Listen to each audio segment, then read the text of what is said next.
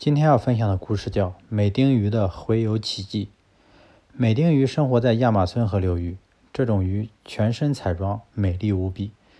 但是它们十分懒惰且毫无坚持力，游动时慢慢腾腾的，遇到障碍物不是努力超越，而是折身返回。每到秋天，美丁鱼便会逆流而上，游到希特湖产卵生子。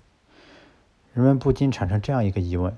从亚马孙河到希特湖，逆流而行四百多公里的路程，其中还有一个巨大的瀑布，落差有七八米。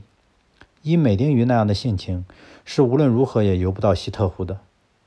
但是美丁鱼的表现打破了人们的猜疑。每年都有数不尽的美丁鱼跨越瀑布来到希特湖。美丁鱼游上瀑布的时间在晚上，所以人们并没有看到它是如何游上来的。有人说这是一种母爱的力量，有人说美丁鱼平时懒惰就是为了积攒力量通过这个瀑布，但是没有一个能让人信服的说法。这一天，斯洛潘和几名驴友露宿在瀑布旁边。晚上，他们点起篝火驱蚊，漆黑的瀑布顿时见到了光明，水面被照得映得发光。这时，斯洛潘看到数以万计的美丁鱼聚集在水面，密集到无法容身的地步。都张着嘴，喘着粗气。就在这时，水面突然泛起一些水花，然后出现了数十条他从来没有见过的鱼。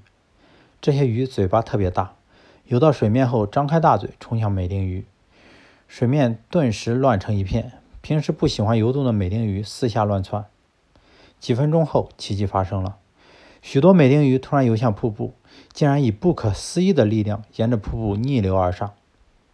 斯洛潘将这一视频交给了智利的一家研究所。不久，美丁鱼游上瀑布之谜被公布。长期生活在瀑布底部的乌栖鱼，习惯晚在晚间出动捕食美丁鱼。